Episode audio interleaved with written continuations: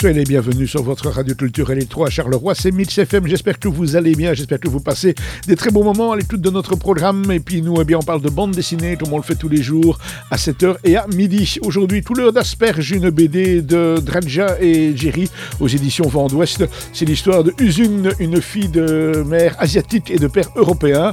Mais ce n'est pas ce magnifique métissage qui fait sa particularité.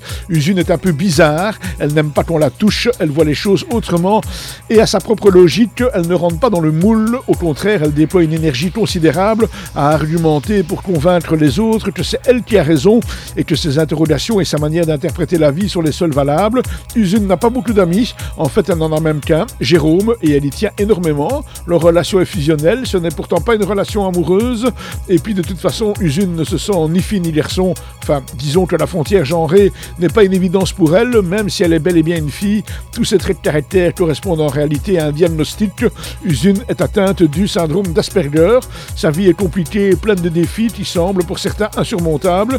Le diagnostic a été tardif, mais une fois posé, il a permis de mettre en place des adaptations en plus de la prise de conscience. Cette bande dessinée attachante nous fait découvrir avec justesse le syndrome d'Asperger, une forme autistique qui mérite d'être connue. Ça s'appelle donc Couleur d'asperge.